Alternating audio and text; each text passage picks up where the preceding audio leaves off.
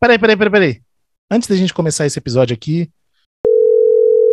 Guta, você sabia que a Milk Podcast lançou outro podcast, outro programa sobre os bastidores do mercado da música? Ah, que novidade bacana. E hoje é que a gente acha isso?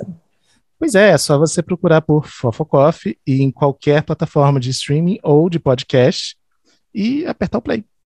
Já amei o título, Fofocoff é tudo. então vamos lá, te dou notícias. Não só dará notícias, como eu espero você como convidada também, hein? Convite aceito.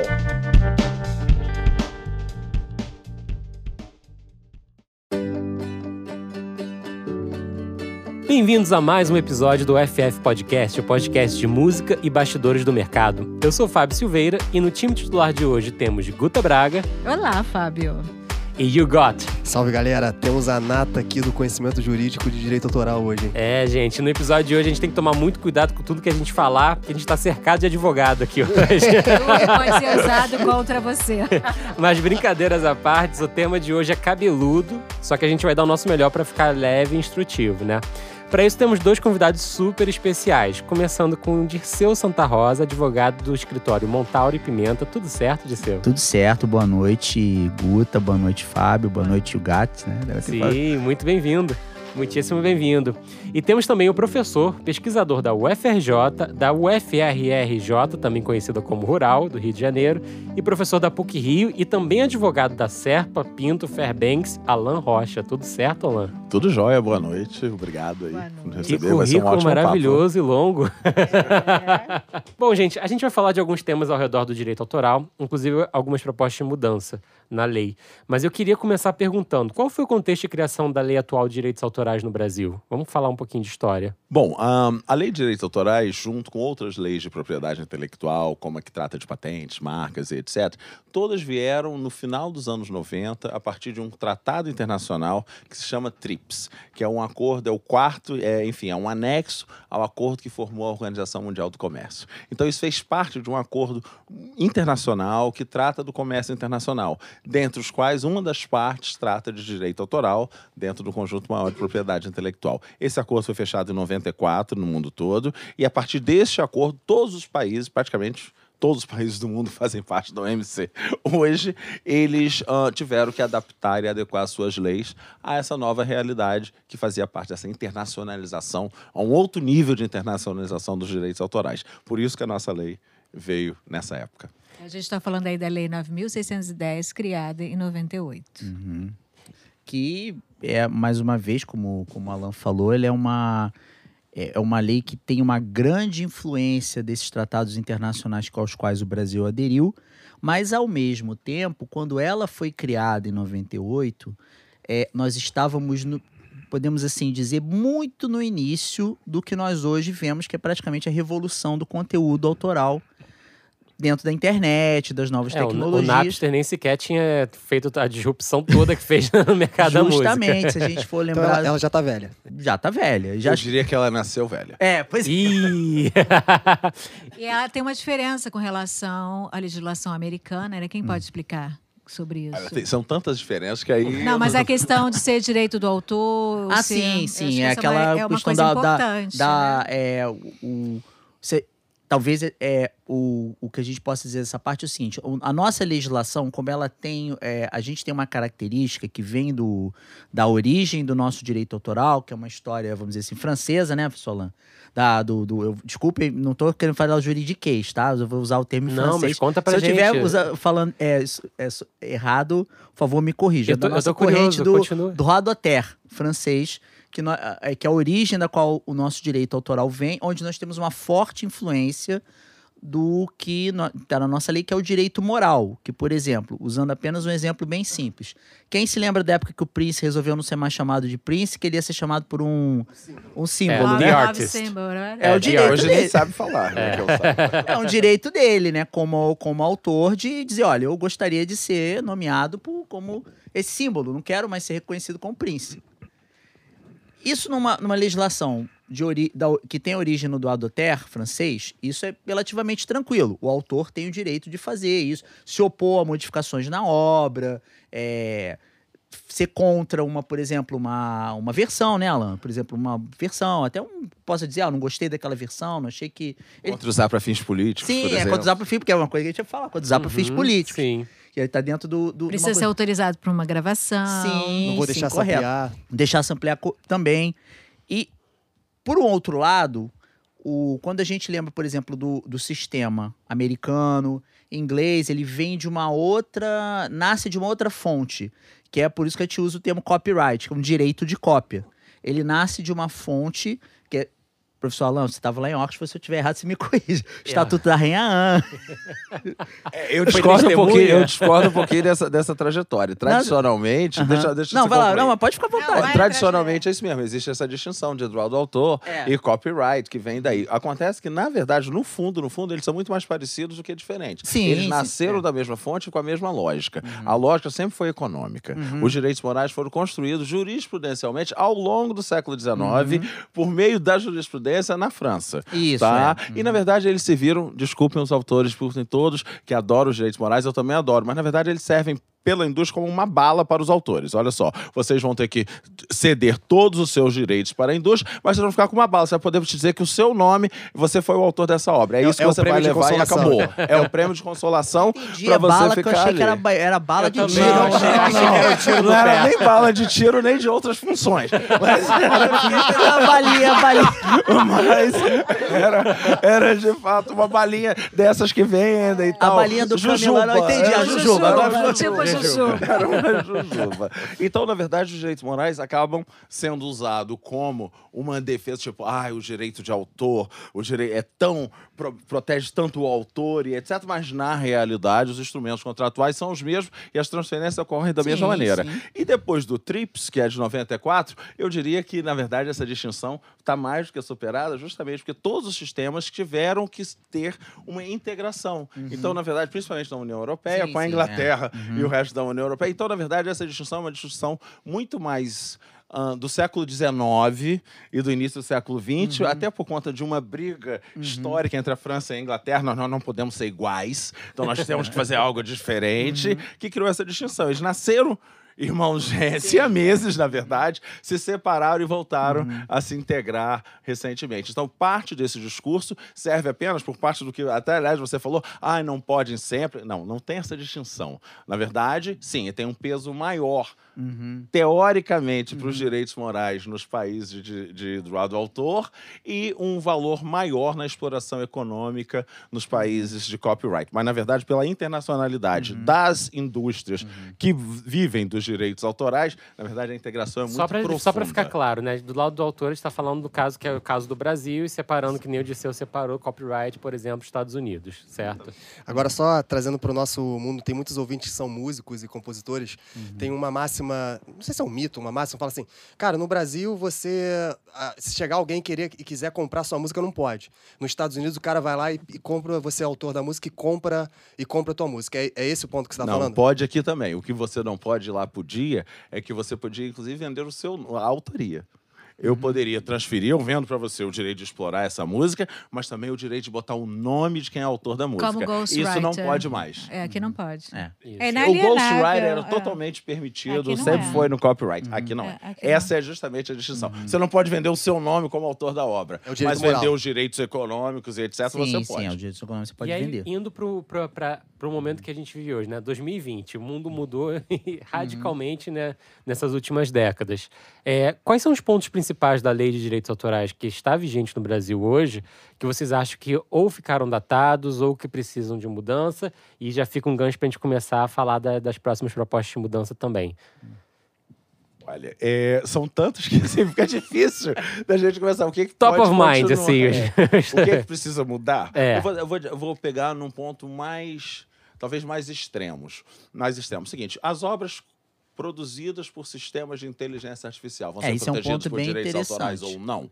Ou não? Esse é um ponto certo, porque os direitos autorais são todos baseados, e aí não só aqui, como também nos Estados Unidos, Uhum. na Inglaterra, na ideia de uma pessoa física criadora. Tanto é que nós Uhum. temos obras que poderíamos dizer novas ou inovadoras que são feitas por seres não humanos, animais. De vez em quando tem um macaco que pinta, um elefante que faz não sei o quê, e assim por diante. Nada disso é protegido por direitos autorais. Olha Tá? A questão é, esses uma criação do sistemas espírito, novos, né? como serão? E aí eu acho que o Disseu Ah, pode e, dar e uma... tem uma e acho que é uma discussão muito interessante se a gente for parar para pensar que a cada vez mais não, vou- não é só por causa de plugins, etc., mas também porque N recursos que você tem hoje disponíveis, bibliotecas com bits, etc. Quanto mais daqui a pouco. é, a gente, por exemplo, eu já tive o- experiência de lidar com alguns clientes que, para uso de, por exemplo, trilha branca, trilha sonora, que o pessoal usa para estabelecimentos, tem gente que vende soluções criadas por inteligência artificial.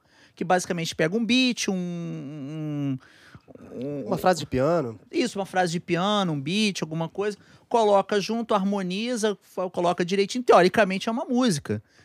Existe, um, existe ali um elemento de criação, mas não é uma criação humana. Não, mas aí ele tem um. Ainda, né? A gente não tem. Ainda tem uma pessoa que É, aperta é, o enter. Ainda, ainda, é. Faz a talvez programação. Mais ou menos, porque a Warner contratou os 20 CDs no final do ano passado de uma empresa que é só de software. Né? Sim, e sim. portanto, a minha- eu, fiquei, eu fico com uma dúvida: como é que vai ser a gestão coletiva? Como vão cobrar e para quem vão distribuir, na verdade, os direitos Uhum. da execução pública dessas músicas? Porque são músicas, na verdade, ambientes. Sim, são sim. músicas mais simples, Então. que servem para você ficar esperando, sei lá, o médico enquanto você está Hoje, aguardando. Elas são simples, mas imagina que a tecnologia vai evoluir. Quer dizer, a gente vai poder chegar em soluções mais sofisticadas. E essas soluções mais sofisticadas, tudo bem, ainda não, acho que tá- ainda não existe. A gente não, talvez a máquina ainda não conseguiu criar o feeling do que é o sucesso ou não. Mas eu tenho certeza que muita gente está Mas tem um negócio aí, né? Sim, Porque se claro. você se, se você é uma empresa de tecnologia, você pode ser o, di- o detentor dos direitos autorais de uma, de uma Uhum. série de músicas que você criou que tem múltiplos usos, né? Você É, claro passa a ganhar vai- dinheiro. Claro, Fábio, é claro que você, você vira um Google da- da- de criação de músicas, no final sim, dos contos. Sim, e acho que isso, isso, isso, isso é um dilema que a gente vai enfrentar ao longo dos próximos anos e que com a lei que nós temos hoje não estamos, não estamos preparados nem para coisas mais simples. Quanto Uhum. menos essa. É, eu trouxe um ponto que assim, a gente tá muito. É, eu- não eu somos vou- só nós, eu vou tá? problematizar Isso é- uma coisa simples, preparado então. Pois é, com certeza. Eu vou problema- problematizar uma coisa simples, então. No Brasil, para você disponibilizar uma música no digital, teoricamente, pela lei atual, Uhum. você precisaria pedir autorização para cada música que você subir em Uhum. qualquer plataforma Para de, você de gravar, digital. você precisa Para gravar, você precisa de autorização. Você precisa de autorização Uhum. em todas as etapas do processo e precisa de autorização de um ser humano lá, que é uma editora, ou do herdeiro de alguém que está cuidando de outra coisa na vida. Por enquanto é por ser humano, mas ainda que seja sistematizado e informatizado, nós temos um outro problema aí, que você trouxe um ponto que eu acho fundamental nessa profusão de direitos autorais. Todos, todos queremos direitos, mais direitos. É o custo de transação. Tem um custo de transação altíssimo, esses custos de autorização, Sim, etc, sim. etc. O volume de autorizações, a burocracia das autorizações, a negociação de cada custo, o que inviabiliza, na verdade, muita criação. Muita Sim. produção. E isso é um Até problema. Na verdade, é o direito autoral voltando contra a própria indústria da co- que, que, na verdade, se sustenta a partir dele. É, só, só para explicar claramente, então, pessoal, o que a gente está falando aqui basicamente é: para uma música ficar disponível no Spotify, Apple, Deezer, etc., ela tem que ter a sua autorização, a, a sua gravação autorizada é, para, o, para o artista. O lançamento autorizado e a disponibilização autorizada. Três vezes é, é, autorização. todos que contribuíram e fizeram parte daquela gravação. Exato. Isso parece prático para quem escuta a gente. Eu acho que isso é zero prático. E isso, quando eu comecei no mercado da música, deu um nó na minha cabeça, né? Isso é um entrave hoje, como, como o Alan estava falando para a gente, todo esse processo, né? Pensando na lei nova, né? Acho que o Guta pode falar um pouquinho disso também. Quais são as, as- as novas propostas e onde elas podem, de fato, ajudar ou onde elas são problemáticas? O Alan que pode falar mais, porque esteve em, Bra- isso, em nada. Brasília. Não, em Brasília. Você esteve em Brasília, eu queria, queria ouvir isso de você. O que, que se fala sobre isso para sanar os gaps? É, o que está acontecendo? É, a gente vai falar é, do projeto de lei, como chama? Da Jandira Fegali. Da Jandira Foi- foi Fegali, apresentado isso, na- na exatamente. Comissão de da Cultura. deputada Bom, Jandira Fegali. É, esse projeto, ele sintetiza, na verdade, as discussões que ocorreram no Brasil desde 2007. Uhum. Ele não traz grandes novidades nenhuma ruptura, nenhuma surpresa. Ele, na verdade, é tudo que foi discutido aqui no Brasil, que passou, começou no governo Lula, mas passou por vários outros, várias, nem lembro o número de consultas públicas que já teve. Eu já parei até de contribuir para a consulta Gilberto pública. Gil, não é Começou isso? com o Gilberto Gil. E desde então ele foi amadurecendo, passou por outras pessoas, Ana de Holanda, enfim, passou por vários grupos e ele foi amadurecendo. O que a Jandira fez foi fazer uma síntese Não, de tudo que Se havia ele passou sido... por Gilberto Gil, por todos esses Pra Ana de Holanda. A gente está falando de segundo governo, primeiro ou segundo É, governo Lula. desde 2007. Começou Desde a discussão 2007, em segundo governo 2007. Lula. Já tem 12 anos a Ah, já tem discussão. um a gente está discussão. falando de, de uma discussão que já leva 13 anos, é, mais ou menos É, isso? é, é. Uma parte da discussão virou lei, que foi a que regulamenta a gestão, A gestão coletiva. coletiva. Gestão coletiva. Foi a única parte que virou lei. Tem duas em outras 13 partes. anos que- mudou tudo. O mundo mudou completamente. Mundo não tinha mudou. streaming em 2007, quando começou, tá? o, não o tinha Dirceu, streaming. o Dirceu tinha uma- tem uma frase maravilhosa para isso, né? O mundo mudou antes da lei pegar, foi isso? o, o, o que é curioso quando a gente vê, por exemplo, da lei atual, e, e claro, a gente está aqui, provavelmente em 1998 não teríamos nem esses recursos tecnológicos para estar fazendo e- e- esse podcast Gente, aqui. era sala de bate-papo no UOL. É o bate-papo lá em texto, né? então a gente, era, era, um, era um mundo totalmente diferente. Então a, a tecnologia, especialmente tecnologia de distribuição digital, eh, streaming, todas as tecnologias tão, eh, elas avançam de uma forma muito e óbvio.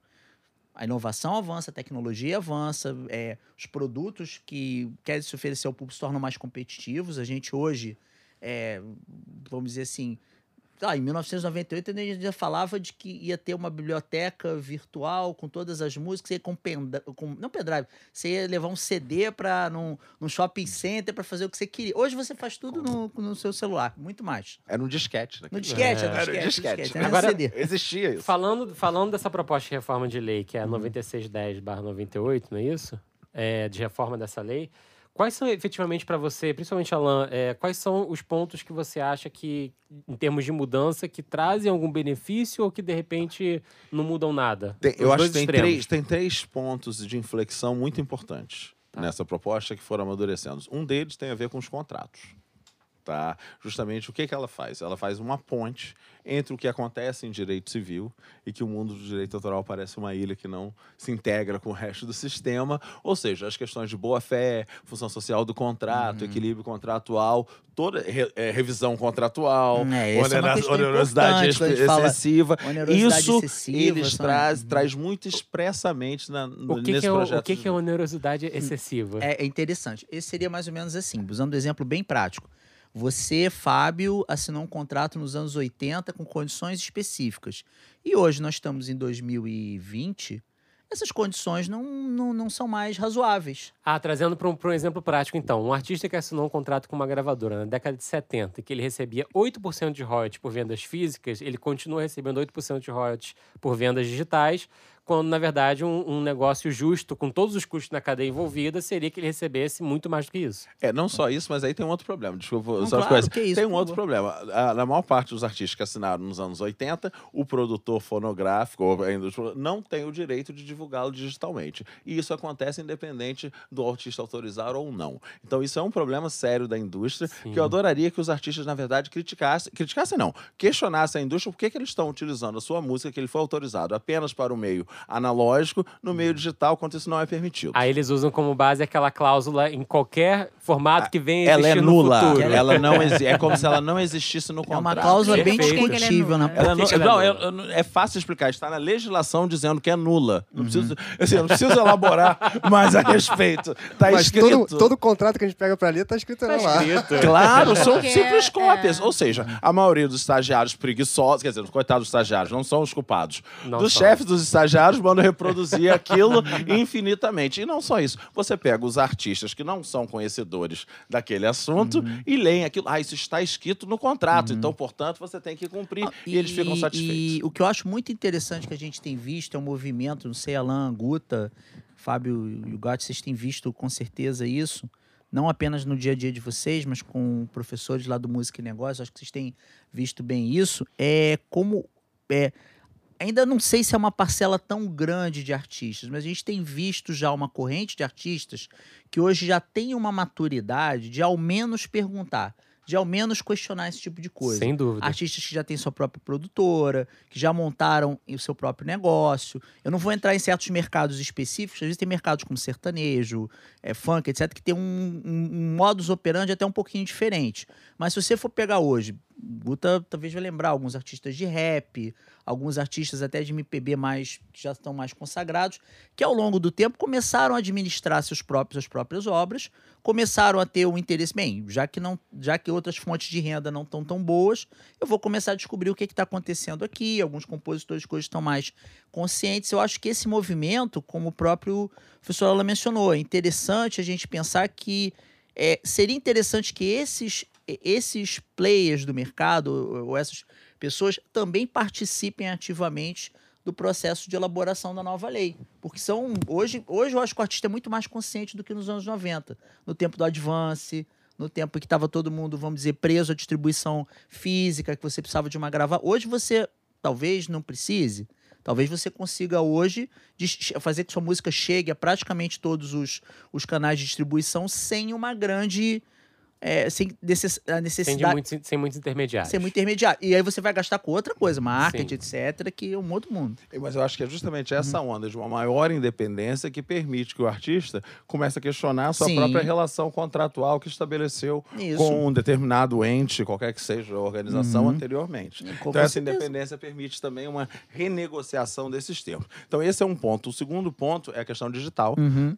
que é uma tentativa de, na verdade, você compor, criar uma uma, ponte entre os provedores de internet, em geral, uhum. qualquer que seja, de acesso, seja de hospedagem, quer que seja, e os titulares de conteúdo. De, de é, que formas, por cria... exemplo, isso, essa, essa lei tá, tenta isso, tenta propor isso? Na verdade, ela tenta criar qual, qual é o mecanismo, estabelecer qual o mecanismo de fato a gente vai usar. Vai uhum. ser um uhum. notice and takedown, vai ser um notice and notice, ou o que é, que é isso? Você notifica e aí eles, o Google, o que é que você tem que tirar do ar, vai uhum. ser, você notifica e alguém tem que renotificar, ou seja, é, qual é esse hoje mecanismo... é uma situação que existe muita dúvida, especialmente na, na retirada de conteúdo online, em que a gente, em tese, adotaria o Marco Civil, mas o Marco Civil faz uma exceção específica Ele na lei. deixou de... que para a lei determinasse. Pois é, né? joga para a lei determinar. Que não determinou. Que não determinou.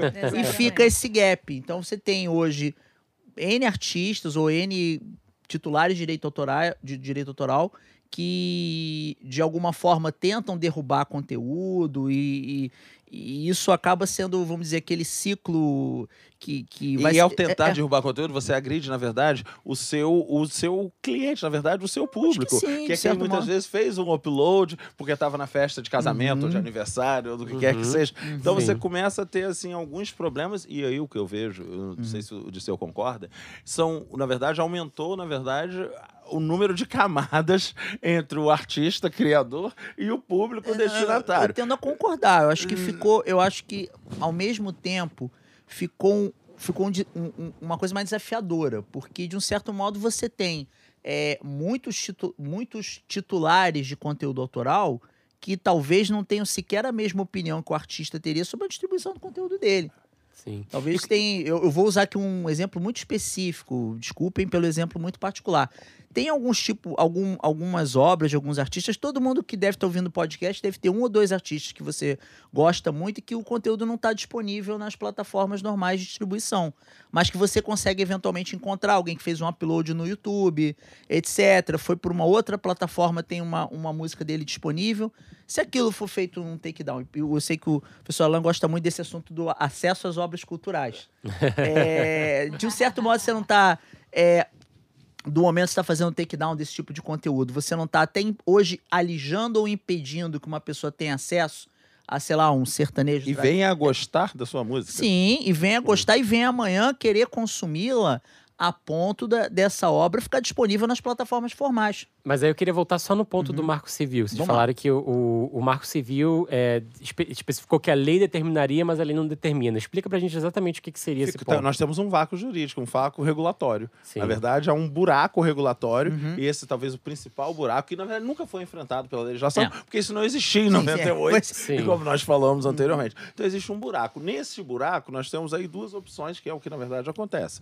Você tem duas grandes indústrias, a indústria de conteúdo, a indústria que provém prover acesso, negociando entre si. Então você, na verdade, tem uma negociação privada, uma regulação privada de nível corporativo transnacional que impõe as normas que vão ser impostas a todos nós, cidadãos comuns. Isso é um problemão. Tá, isso não é um problema só de direito autoral, enfim, isso é um problema Sim. hoje da transnacionalidade, isso acontece, mas esse é um problema. Nós não temos uma regulamentação permite que os grupos privados façam isso e que deixa ao judiciário a decisão de como vai ser feito. Hoje em dia, acabou vigorando o Notice and Takedown, porque senão o Google, o YouTube, etc., ficam responsáveis. Que eu acho que a Sim. gente acaba usando na prática, né? Fábio, na Guter prática, e, exatamente. e É, Gatti, na gente- prática, principalmente no, no YouTube, é onde funciona derruba, bem. né? Uhum. Mas isso é um problemão, porque isso é um Sim. problemão pelo terceiro ponto da, da reforma da lei, que é do uso do acesso. Já que você trouxe é. do acesso, que na verdade é o seguinte: há uma mistificação de que todos os usos precisam ser pagos, qualquer uso que é feito sem pedir autorização. Eu estou usando porque estou para isso mesmo, porque dá esse medo. Sem Não, mas é isso mesmo, e sem pagar, vai ser a destruição do artista, a- todas as indústrias culturais vão quebrar. Isso é um dano para a arte e a cultura e elas vão morrer. Não, nunca mais teremos arte e cultura se não tivermos direitos um autorais de estritos, absolutos Sim. e etc. Bom. é, primeiro, existia música, arte, cultura muito mais dos direitos autorais. Então, não é por direitos autorais que existe arte, cultura e etc. Nem profusão artística, cultural, inovação, nada disso. Ponto um. Dois, ahn, sem, e aí nós entramos num grande problema. E esse é um grande argumento que eu enfim, faz parte da minha grande briga tradicional com as indústrias tra- clássicas, que é o seguinte: na medida que nós não tivermos acesso livre, amplo e irrestrito em determinados espaços, que são espaços de formação, nós não teremos nem artistas novos, nem obras novas, nem público novo. E eu vou te dizer por quê. Uma coisa simples que todo mundo aprendeu na escola. Se você não, não, não gostar, aprender a gostar de ler, você nunca vai saber escrever. Uhum. Se você não aprender a gostar de cinema, você nunca vai ser um diretor ou roteirista, ou quer que seja. Mesma coisa vale por músico. Então, existem alguns espaços na sociedade que são espaços de formação do espírito criativo. Um exemplo desses espaços, as escolas Sim. os espaços amadores, por exemplo, grupos de teatro amador, bandas de garagem. até- eu vou até- é, e assim por diante. vou até mais simples, shows abertos. Shows abertos. Só Shows abertos. Se isso, se nós matarmos isso, e é isso que nós estamos fazendo quando nós temos um direito autoral muito restrito, nós não teremos novos artistas, novas obras, nem o mais importante para a indústria, novo público. Porque se eu aprendi a gostar de música, aprendi a gostar de ler, aprendi a gostar do cinema, e eu não sou capaz de fazer música, escrever, etc., o que, que você vai ser? Eu vou ser um consumidor.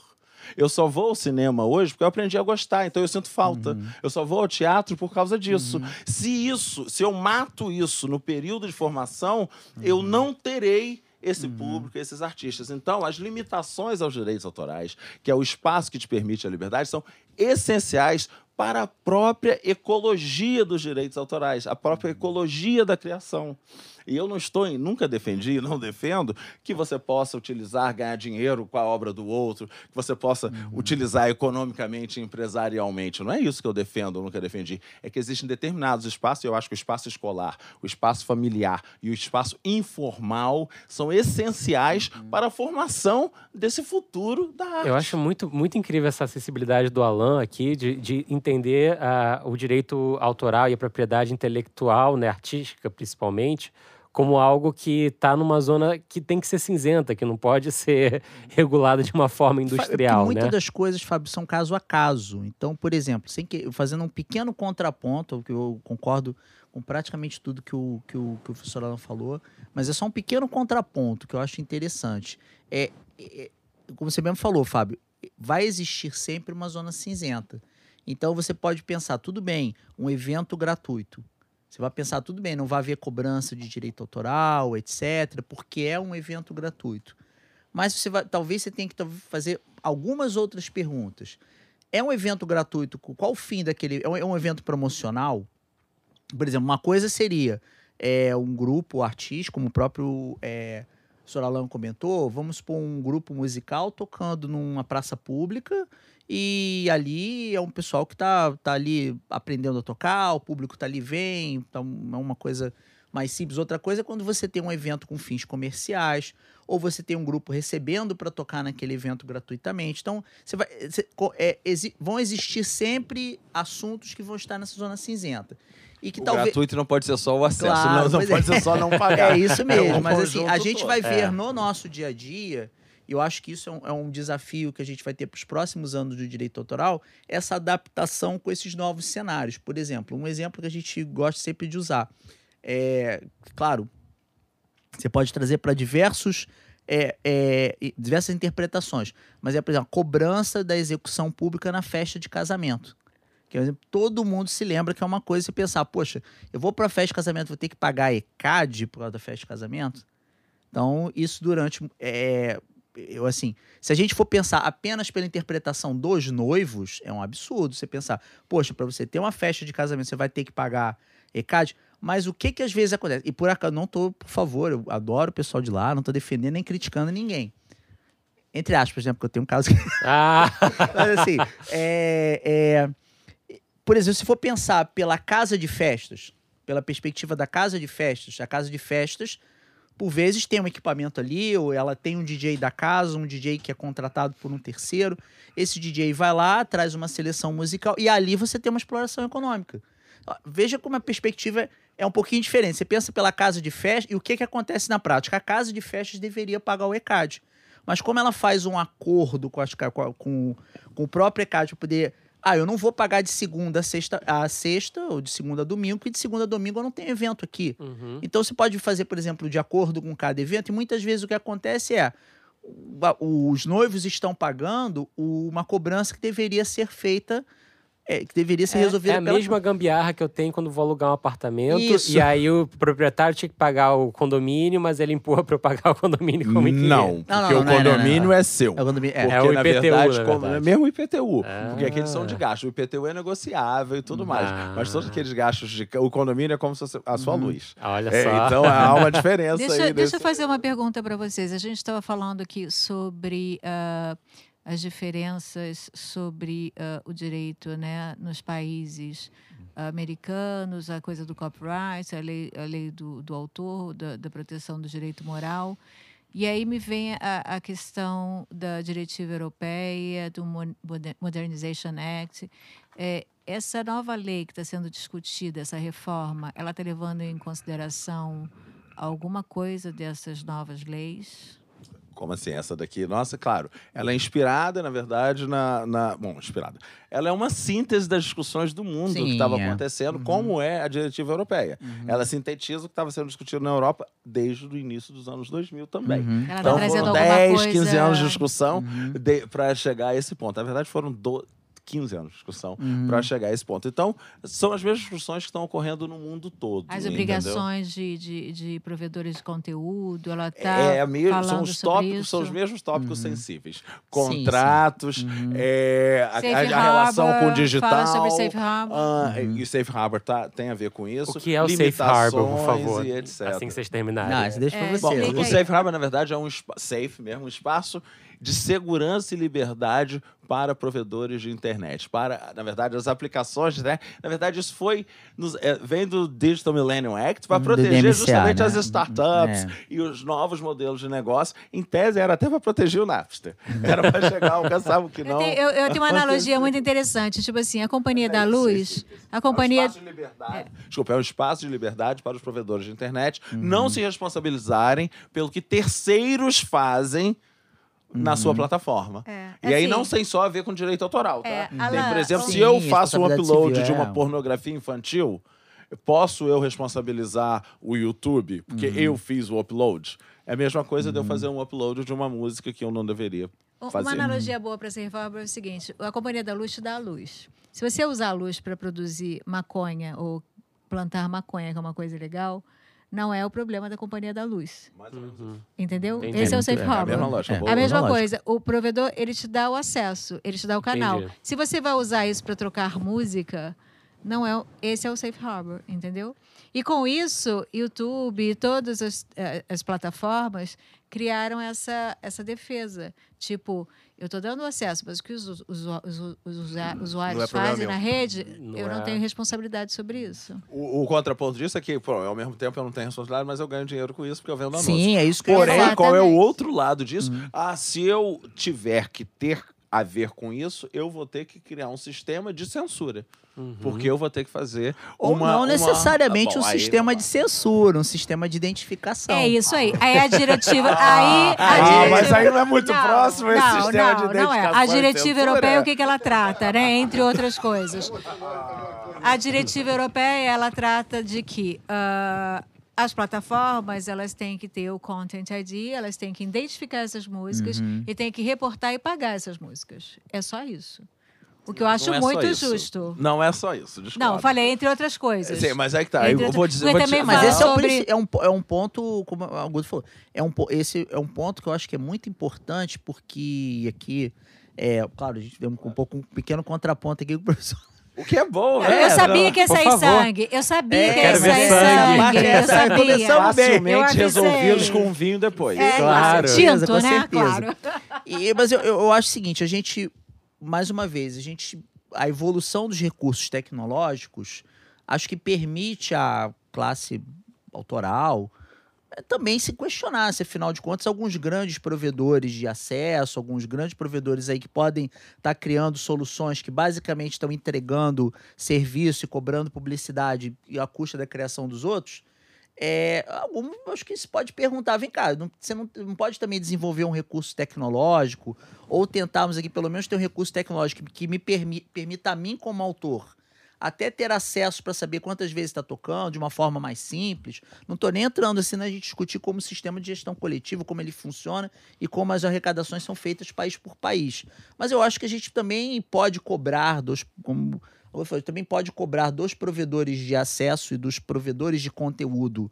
Assim, a- as empresas que distribuem Os conteúdo, DSPs, né? os DSPs, você pode cobrar também dos DSPs e hoje eu acho que é, DSPs, só um parênteses, assim- pessoal. Spotify, Deezer, Apple Music, Uhum. YouTube, né? Todos esses. É que você pode cobrar deles também que ajudem a desenvolver soluções que facilitem a, ao menos a identificação do número de, do número de plays. Eu acho que é importante para todo mundo. Acho né? isso fundamental. Identificar o número de play seria perfeito, porque isso ia aumentar a distribuição Sim, indireta da gestão sim. coletiva, que é um ponto. Mas, Mas, isso, um isso já existe. É, Essa, essa identificação, ela tá clara nas Mas plataformas. Não, existe, não existe. Não existe. Não existe do lado autoral. Não existe. Não, não, obviamente. Não. Porque pelo se- lado fonográfico, por um ISRC de uma faixa, eu sei exatamente quantas Pessoal, vezes ela achava foi que o sangue era tocada, só nosso, Se ela, foi, se ela subiu através de um provedor, de um agregador. Sim. Se- exatamente. Mas se ela se é um user-generated content. É, aí vamos falar. Eu então quero vamos, entrar- eu então quero vamos usar o nessa. parêntese, vamos fazer o recorte do YouTube especificamente, que é onde a gente mais tem o Facebook, user generated Instagram. Content. vamos fazer o Facebook, recorte Instagram. de- disso E quem aí. mais vier, concorda? Sim. Vamos dizer que perfeito, Uhum. colocou, você colocou no ar e tal, identifiquei a sua música. Bom, eu não, você Uhum. não tinha direito de colocar no ar, como a música é minha, eu sou o titular, eu vou tirar essa música. Uhum. Mas o que, que esse ID content faz? Ele identifica pequenas partes, né? Então, se eu estou na minha festa de aniversário, Uhum. na minha casa, e tá tocando uma música lá qualquer, e eu tirei, fiz um vídeo Robin dos né? meus do- amigos e coloquei no YouTube, no meu canal, logo, por né? exemplo, tá? E aí vem alguém lá, tu, ah, ID content, não pode, isso aqui não foi autorizado, vou baixar o vídeo. Uhum. E onde está o meu direito? E aí vem os usos livres, porque eu posso colocar Uhum. trechos dessa música em no- nos meus particulares, Uhum. enfim, 46 oitavo da lei, e esse baixa. Oi? E o meu direito Você pode subir de vídeo com usuário. música? Olha só, desculpa. No meu particular, se aquilo tiver um trechozinho, eu tô filmando. ah, estamos filmando nós, tá tocando uma música e eu ponho isso up, eu não tenho que pedir autorização a ninguém. Ah, é? É, e aí digo ó, mais, ó, se eu coloco olha, e eu baixo, eu processo quem pediu para baixar. Porque isso já aconteceu em Santa Catarina e ganhou. A pessoa, a pessoa colocou um vídeo que estava dentro das limitações e aí o, Onde está o conteúdo pediu para Qual o tirar. dispositivo legal, O quê? professor? 46 oitavo da Lei de Direitos Autorais. Fala aí, Que qual é? Lei- Ah, A produção de de pequenos Ah. trechos, É, né? a Da utilização você pode usar trechos. pequenos trechos de qualquer obra, em qualquer Uhum. obra nova, desde que o objetivo final não seja a simples reprodução da obra. Ou seja, é sampling, é o que a gente usa para Isso tá na lei original? É, o- está na lei. É o Você que a tá gente. fa- você Só- pode- deixa eu só- completar aqui. É, aqui. é o que a gente usa. É o que a gente usa para, por exemplo, fazer livros didáticos de literatura. Sem isso, você não poderia fazer livros didáticos É, o de Não, mas é a literatura. produção da citação. próprio é. jornalismo. Não, não, não é citação, Não, não. não, é do- 46 do- oitavos, jornalismo tá- Que eu ponho trechos extensos assim, para declarar. Dois, é assim que eu faço documentário. Sem, sem esse inciso, não tem É documentário. jornalismo, por si Tá. só. Você está falando, então, que para você ampliar uma obra também não precisa? Eu- olha só, depende de qual vai ser o, o- o grau de sampling. Eu defendo que boa parte não é necessário pagar ó, como a agora vamos indústria. Não, como a indústria exige que seja, paga- Não, seja pago. É, Eu- você está falando sobre fair use, é isso? Também, fair use eu acho Uhum. que virou um termo assim, demonizado aqui no Brasil, quer dizer cláusula geral de uso livre, ou seja, além daquilo que está estabelecido na legislação, Verdade. vários outros casos que precisam estar Olha, ali tem que tirar foto, peraí contemplados. que eu não tô E eu posso te dar exemplos, muitos, que Uhum. vocês vão ser obrigados a concordar comigo. Ah, eu, eu, eu, te- eu tenho uma posição um pouco mais conservadora.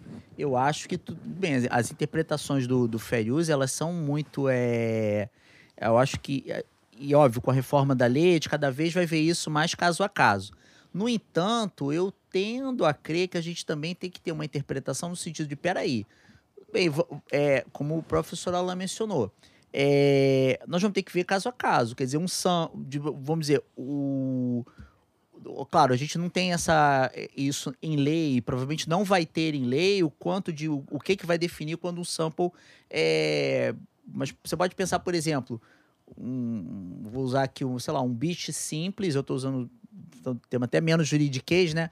A gente tentar pegar um beat simples aqui, que é de uma outra música, e quando você coloca ela sampleada, você praticamente está usando ali de, sei lá, do segundo do minuto 005 até 3.41. Você tá com ela ali praticamente contínuo ali daquele sample que você fez daquele, daquele e é um sample que é perfeitamente identificável, no sentido daquele que é o tipo que você pode pegar, pô, isso aqui é uma música que eu já conheço e que o artista, o produtor, quando provavelmente tá, tá, é, fez aquele beat ou tá compondo aquela, a- a- aquela parte instrumental, ele já fez com o objetivo de eu vou aproveitar esse sample aqui porque ele é cat, né? Tá, eu vou conseguir Não, segurar. não era mais fácil nesse caso, no caso do sample que a gente está falando aqui, se a lei já determinasse que um percentual X deveria ser pago ao, a quem sampleou a música e isso resolveria a, a, a, a quem teve a música sampleada, isso resolveria a questão? Isso é um ponto. Eu vou, eu vou- é, vou- só vou interromper e vou discordar. Eu acho que isso aí tem no- cada. cada, cada eu acho Caso que- é um caso, cada- concordamos. E cada compositor, cada produtor vai pensar Mas olha só, mas olha só, é verdade, mas isso não depende do titular.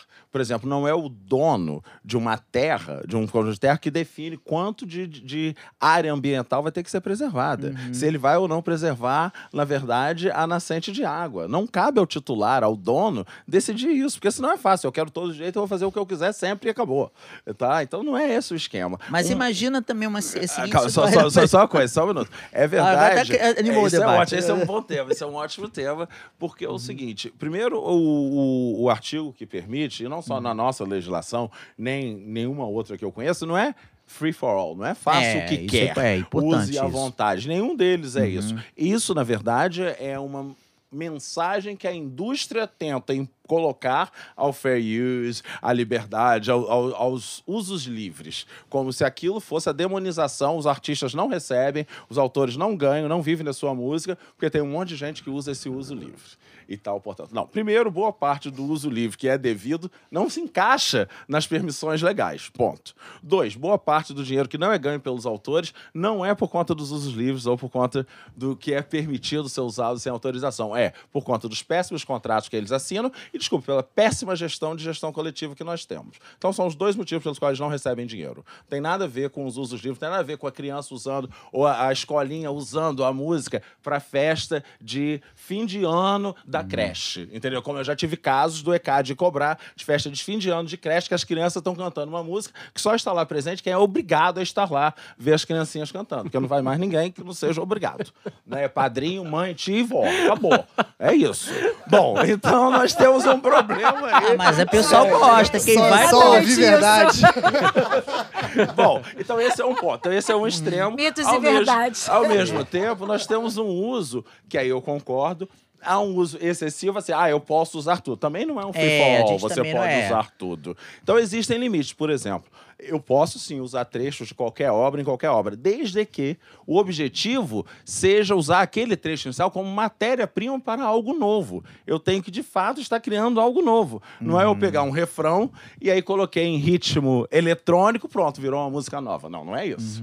É eu vou pegar um trecho, uma frase, uma voz, uma coisa e vou usar aquilo dentro de algo muito maior que não se confunde com a obra anterior. Elas não concorrem. Eu sei que, assim, isso aqui me lembra tal música, tá com tal música, mas elas não são Tá, iguais. aí eu vou, eu vou no, no X, onde está o problema nisso, talvez, né? Porque eu ah, vou pensar do lado do compositor e do artista, né? Qual, qual, é- qual é o X da questão nisso? Bom, eu preciso de uma compensação financeira, por isso que eu perguntei, não era mais fácil ter um percentual acordado por lei e isso resolvia?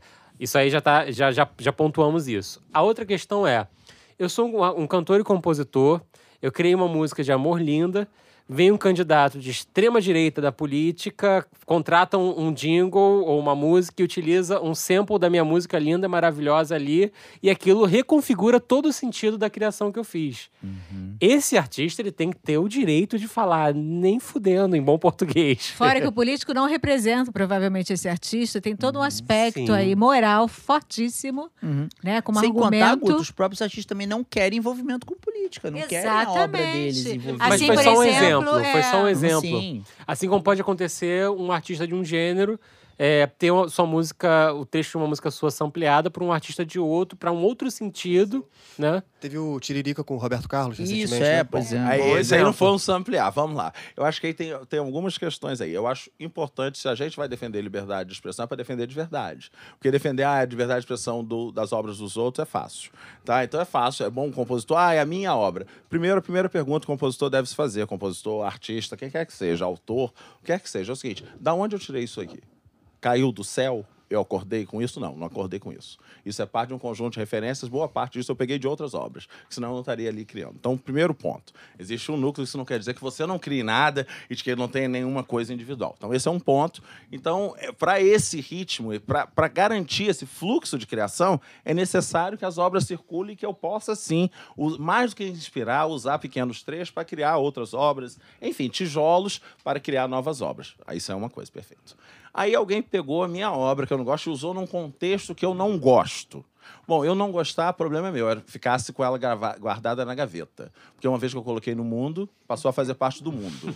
Tá? Então, eu não gostei que usou dessa maneira, não é problema. Mas, enfim, é simples. É, esse, Eu esse argumento é a tese discutida. É simples. Bom, agora, mais do que isso, eu usei num contexto. Olha só, não é que eu não gostei, é de que aquilo de fato ofende quem eu sou. Aquilo é uma op- se opõe a tudo que eu sou. É o que você que eu me acredita. vejo, do que a como eu me apresento, a quem eu sou, ao que eu acredito. ao Uhum. Bom, isso é uma, isso sim ofende o direito moral. Sim. Isso sim é um problema. Então, eu pegar um trecho, usar numa festa de criança em que não houve nenhum problema desse Uhum. envolvimento, não há um elemento político e tal, desculpa, você não tem É. um ponto. Agora, sim, eu usei para tal político ou tal Uhum. mensagem política, não vou dizer nenhuma pessoa, do qual eu sou realmente oposto e etc. Aí nós temos um problema de direito Eu moral. acho que aí E é aí eu acho que isso difere. não pode, não deve poder. Aí, Alan, isso que Não é o difere caso pra Tiririca, mim, tá? uso- é, isso para mim é o que difere o uso do o uso feito pelo Tiririca ou o uso o mesmo uso pelo Cacete Planeta.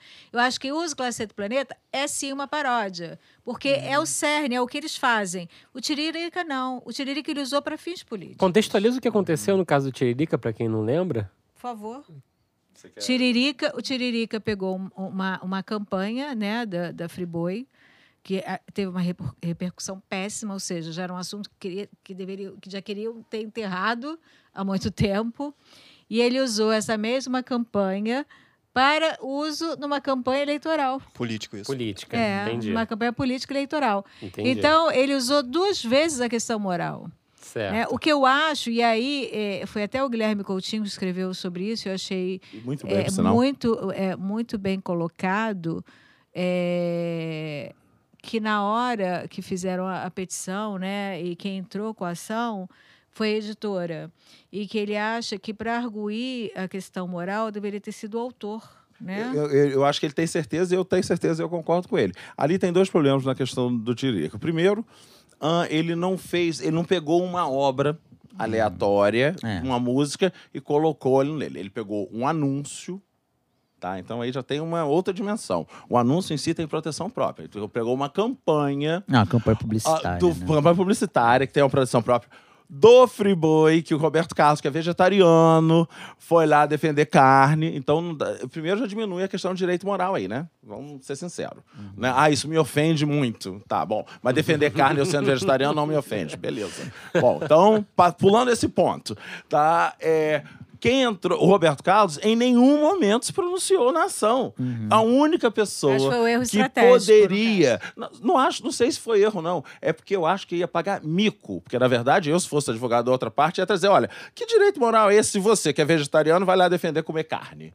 Como é que você. Porque, Uma na verdade, coisa, uma a mímica. Não, eu, eu- eu entendo. Não, Desculpa, uma a não mímica. Não, não, não. a não. Ah, não desculpa, a a sátira não foi da música, foi da campanha. Mas ele Na usou a verdade, ela é. música. Mas desculpa, a campanha também usou a música. Ele pegou a campanha. Não, mas a campanha e fez provavelmente uma fez o uso sátira. autorizado, pagou, Não, sem é, dúvida. é, mas ele é. fez uma sátira A campanha- da a campanha campanha. Não foi da música. A campanha publicitária do Friboi. Campanha da É, publicitária. Sim. Ele fez. Ele pegou Ah, a que- campanha duas- e fez duas uma campanhas, sátira. é. É. Uhum. Aí eu- Ele- eu, queria, eu queria entender o, o Desculpa, Dirceu, que isso. queria contrapor o Não, Alan é porque nesse eu ponto. acho o seguinte, é que eu, eu, eu concordo com, com o Pondano, mas eu queria voltar nesse ponto.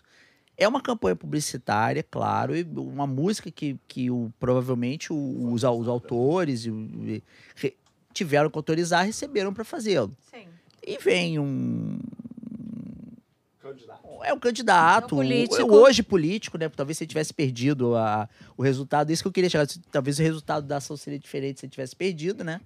E que é um ponto que eu, eu acho que é importante a gente pontuar, porque leva a crer que as interpretações, infelizmente, estão indo por, por esse caminho, né?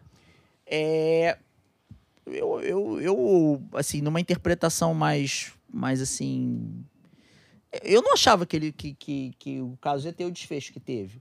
Porque para mim é tão nítido que não é uma paródia, quer dizer, é tão nítido que há, ainda que não seja um uso É comercial, uma mas que é, paráfrase, não é uma é, paródia. é, é, pois é, não é, Não é uma mas, assim, paródia, mas é uma paráfrase. mas Os há dois um, são mas protegidos. a gente concorda, dois Alan, que, há um de- que há um uso assim que pro artista é um uso Potencialmente, potencialmente ofensivo. ofensivo por ser uma campanha política. Eu tô falando, independente de posição política, partido, etc.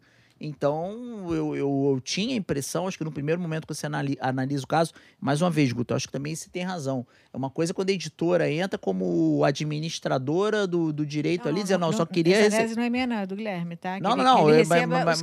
Não, mas com certeza. Eu, eu- eu- que você levantou a opinião, não foi que você tivesse é, a tese, mas é, com certeza você vai ter uma situação em que, por exemplo, se tivesse sido o autor mesmo, olha, eu me senti ofendido por, porque o- houve esse uso. E, não- e aí nós teríamos. Bastaria dizer, eu não autorizo é, nada para fins políticos. a pronto, é, pois é, Que é o caso. Que nós é o teríamos caso. essa discussão. Poderia, poderia. E aí a gente que entra no. seria eu- mais é, forte, não pode, talvez não seja o mesmo caso, mas eu acho que tem uma, uma coisa recente envolvendo uma música do Kid de Abelha. Eu acho que tem até uma. Recente Ah, também, uma sim, discussão sim. muito parecida, mas não é. O resultado foi outro, né? Então é interessante a gente notar que. E, e mais uma vez, é importante, eu acho que a discussão sobre a reforma da lei, não exatamente por causa, por esse caso, mas por diversos casos que têm sido decididos de forma né? diferente. E, olha, a questão- va- va- vamos voltar a isso aí. Eu acho que te- desse caso, primeiro, foi muita fumaça. Oh, meu Deus, estão usando a obra sem autorização do Roberto Carlos. Roberto Carlos não falou nada em nenhum momento. Uhum. Detalhe importante. Eu busquei, não vi ele falando nada em nenhum momento. É, ele realmente nem não os se seus posicionou, representantes. Né? Nada, nada. Ele sequer é parte da ação. Só um parêntese, a gente tá falando da música O Portão, Boa, que é boa. aquela Eu voltei, voltei para ficar. Exatamente. Então, pronto, ele não fez parte disso. A paródia não era sobre a música, era sobre a campanha. Tá? Então, nós temos aí. O direito autoral é outro aí que Sim, nós estamos concordo, falando. é. Então, dois. Terceiro ponto. É muita gente dando opinião que deveriam, na verdade, ficar quieto.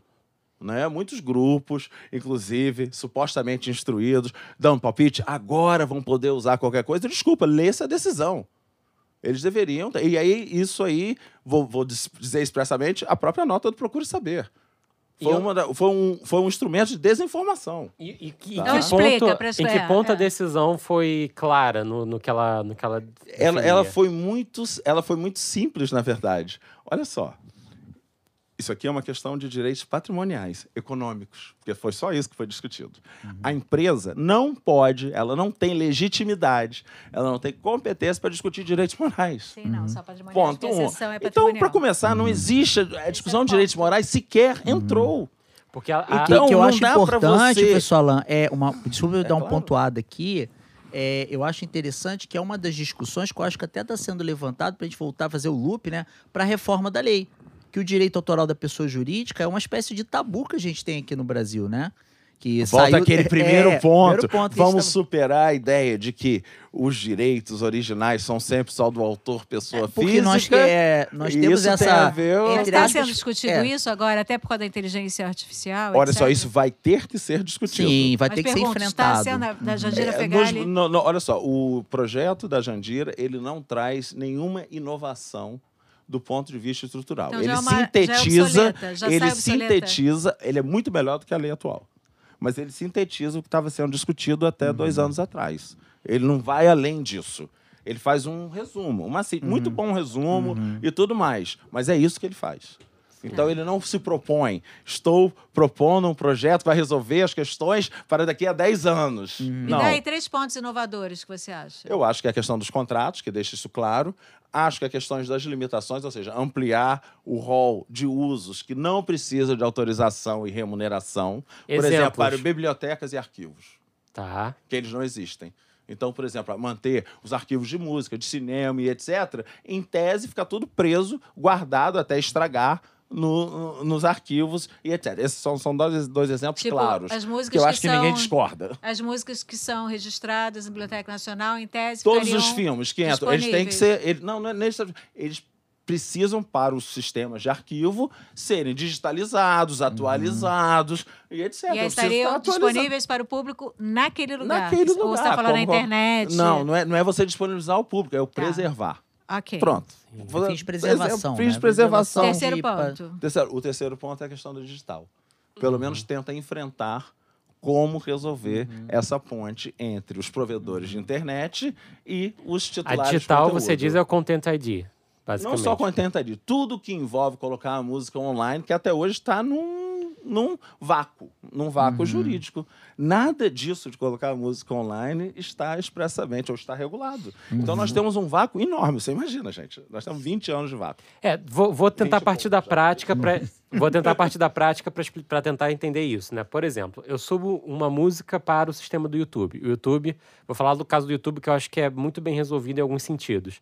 É, o YouTube cria um Content ID para aquela música e aquela música ela, ele passa a fazer uma, uma, uma espécie de rastreamento de todo qualquer vídeo que esteja lá. Seja uma reprodução original da sua música ou videoclipe só para aquele fim, ou seja, o uso de um trecho sequer num vídeo de casamento, como o Alan falou, num vídeo de, de criança brincando, ou o que quer que seja, né?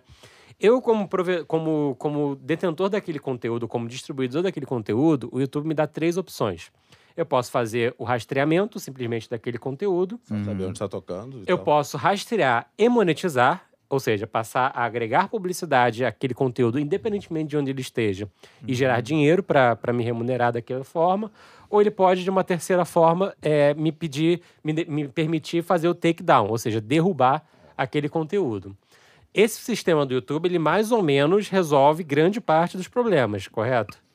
Em parte, sim. Com exceção de que, ao te permitir derrubar qualquer forma de que qualquer coisa que o ID Uhum. tenha identificado, permite eu ir além do que você tem. Porque alguns usos eu posso fazer sem a sua autorização. E não derrubada, derruba-se tudo. Sim, e aí nós temos, sim. inclusive, esse direito de eu, por exemplo, eu quero contrastar duas músicas. Eu sou, um, pesquisador de música, não é o caso, sou de direito autoral, e eu estou colocando, contrastando duas vou- músicas ali para mostrar até que A e B claro. são iguais ou Não, diferentes. não é E põe um exatamente o mesmo exemplo, YouTube. mas é o rusample.net. E aí você vai derruba. Quando você vai fazer aquela consulta para ver, vezes, se tem uma música, eu quero saber quem foi que sampleou aquela música. E às vezes você tem ali dois vídeos do YouTube que permitem você fazer até um contraste ali, descobrir Tem um de site onde muito legal, aquele- chama Who Sampled Who, É, né? rusample, é, acho que é rusample, E aí, rusample.net. só em fazer isso para contrastar, para fins de pesquisa, se for o caso, eu já estaria, em tese, sujeito a alguém. Ah, não quero, isso baixa. Desculpa. Uhum. O titular não pode impedir que eu, pesquisador, compare a música dele com a de outra música para quaisquer fins. Para saber se a melodia é melhor ou pior. Enfim, qualquer que seja a É o finalidade. Mas eu Caso, acho exemplo, importante ó. uma, uma- é, é, acho que é importante também levantar uma, uma preocupação que eu mais uma vez eu concordo com o professor Alain, mas eu acho que a gente tem que fazer um, um pequeno contraponto, porque muitas vezes o que a gente vê na prática é que algumas dessas exceções que são muito justas podem ser utilizadas para fins amplos. Então, por exemplo, alguém que, ah, beleza, eu preciso, eu quero manter esse. O, o Fábio mostrou o exemplo do YouTube, acho que o YouTube é um dos melhores exemplos no sentido de que você, como do momento que você começa, que já tem o Content ID, te permite derrubar, ou te permite tomar essas decisões. Claro que, como o professor Alan pontuou, haverão decisões que podem não ser exatamente justas. Por exemplo, uma festa de é um vídeo de uma festa que você está acontecendo ali, que aquela música está como música de fundo. É um uso exemplo bem, é um uma exemplo bem bom. É. Um exemplo bem bom, um vídeo de um, de um youtuber com- é, fazendo uma análise de uma música e explicando por que aquela música é incrível. Isso você acabou pode. de jogar contra você. E- não, não, isso é autorizado pela legislação. Então, isso não poderia Mas a ferramenta ser não- taken down. Mas a ferramenta não te dá essa, essa Esse, esse esse é o problema da ferramenta. Sim, então ela perfeito. Vai ultrapassa derrubar. esse primeiro esse, Vai esse derrubar. passo de, do quanto é permitido e quanto não, não é. Então isso teria de estar incorporado à ferramenta esse Mas equilíbrio. eu acho que vai ter autores e balanceamento. Autores. Você tem autores que têm essa, essa, acho que a maturidade, que entendem que esse tipo de uso é, é, é importante, ao mesmo tempo que você vai ter autores e administradores de, de conteúdo, distribuidores, que têm uma visão muito estrita. Mas E que- desculpa, é- não pode ficar com responsabilidade sim, deles. claro. Não cabe a eles decidir Não, mas hoje, o que mas, eu mas o, autor, usar o autor ainda não. pode dispor Mas a da música. questão é que esses youtubers, eles ganham Sonho. muito É, ainda dinheiro. pode, ainda pode. É, Esse problema aconteceu com, com esses, esses canais de, é, que, que fazem ou ensinam a jogar alguns games, Uhum. né? E os fabricantes de games, eles entraram é, com... Não, não sei se fizeram takedown ou, ou fizeram alguma reclamação sobre esses vídeos. Por quê? Porque eles fazem muito dinheiro. Uhum. E eles Sim, estão sim. usando conteúdo de Mas, terceiro. mas veja, Mas o, olha o só, Fábio desculpa, até mencionou- só alguém ganhar dinheiro com outro modelo de negócio, ainda que aquele conteúdo esteja lá, não é suficiente para impedir que aquele conteúdo seja usado. Não, tem que remunerar, só isso. É, é, não, esse é, o- é- acho que eu concordo Tem com esse ponto da remunerar. Guta. Eu acho que É, o modelo de, os Os modelos de negócio são terceiro novos, inovadores, mas se algum modelo de negócio está ancorado em algo que pertence a ter- Ancorado. Ancorado, É. sim. Mas essa é a palavra-chave. Precisa estar ancorado. O que, É. na verdade, O boa canal parte. de desculpa, game bo- é mas todo em a cima do boa game. parte das indústrias de conteúdo vê que qualquer coisa que utilize, ainda que levemente, está ancorado na sua base cultural. Por quê? É mesmo desejo de si de que tudo esteja ancorado em si mesmo. Então nós temos, eu concordo com você, ganhar dinheiro, de fato, com a obra do outro tem que ser pago, tem que ser remunerado. E aí você trouxe um ponto muito importante que nenhuma da legislação está discutindo de verdade, que é, na verdade, a superação do direito de autorização e a redução desse direito de autorização a um direito de remuneração. Que aí Que vira é, na verdade. É, lei de não, não, não, não é isso, não, Guga. Des- Guta, desculpa. Está absolutamente errado sua distinção entre direitos autorais e copyright. Não tem nada a ver com isso. Isso funciona em que qualquer um dos dois lugares. Isso funciona em qualquer um dos dois lugares. Na verdade, é uma estratégia de como nós vamos superar esse custo de transação de ter que pedir autorização para tudo. Tá? Então, Ó, eu vou levantar- Você- isso? tá, você enxerga Você não custo tem de mais que transação. autorizar. Porque isso é. Quanto mais. O que que é o custo de transação? É um termo econômico. Sim. Quanto mais autorizações eu tiver que pedir em cada etapa, maior o custo de transação. Eu tenho que pedir a 10 pessoas. O Isso. que, que acontece se eu supero isso que a gente transforma o direito de autorização e remuneração e reduz para um direito de remuneração? Eu vou ter que identificar, ó, usou minha música, isso não é uso livre, então, portanto, tem que pagar. Pronto, acabou. Eu não tenho mais que discutir a autorização. Então, eu, para usar a sua música, eu não preciso pedir autorização, eu só preciso pagar. Isso faz com que. Bom, é, Essa É, é, polêmica. é, não, eu certamente é é. polêmica. A outra opção disso é o seguinte: eu não dou nem autorização, mas também não recebo, porque eu vou usar Sim, livremente. sim. Ah, Sim. olha só, a Mas lógica do esse é um, YouTube- talvez um dos pontos centrais A mesmo. lógica do YouTube ela é, auto, ela é autoexplanatória. Ela é o seguinte: ou você é, você tem duas opções, você como proprietário do conteúdo. Ou você é, quer que o seu conteúdo seja remunerado, ou você não quer e você faz o takedown. Não sou eu que estou falando, não. A lógica do mercado é assim. sem não tô a menor criando nada novo, A minha não. discussão é o seguinte: nem, tudo take, nem todo takedown que você faz, você tem direito de fazer. Ponto. É, Se você aí é dono do conteúdo, é Não, um não, não, não. Ser dono não te dá direito a tudo. Ponto. Essa é uma coisa óbvia, o- tá? o- não, olha só, só a uma coisa, desculpa, desculpa, é desculpa. Dono errada? Não é titular absoluto de nada. Nenhum dono de nada é titular absoluto de nada. Mas Não aí a gente tem que isso. dar um rewind em toda a, a noção de propriedade privada que guia toda a nossa lógica capitalista de existir. Vou Aí dar um estamos exemplo indo... Claro, eu- eu- meio eu ambiente. acho importantinho. Meio ambiente, Não, mas o- você não pode ter uma terra e cortar todas as árvores simplesmente porque é sua. Você é da Acabou. Também? Deve ser FGV. Não, não sou não, ao contrário.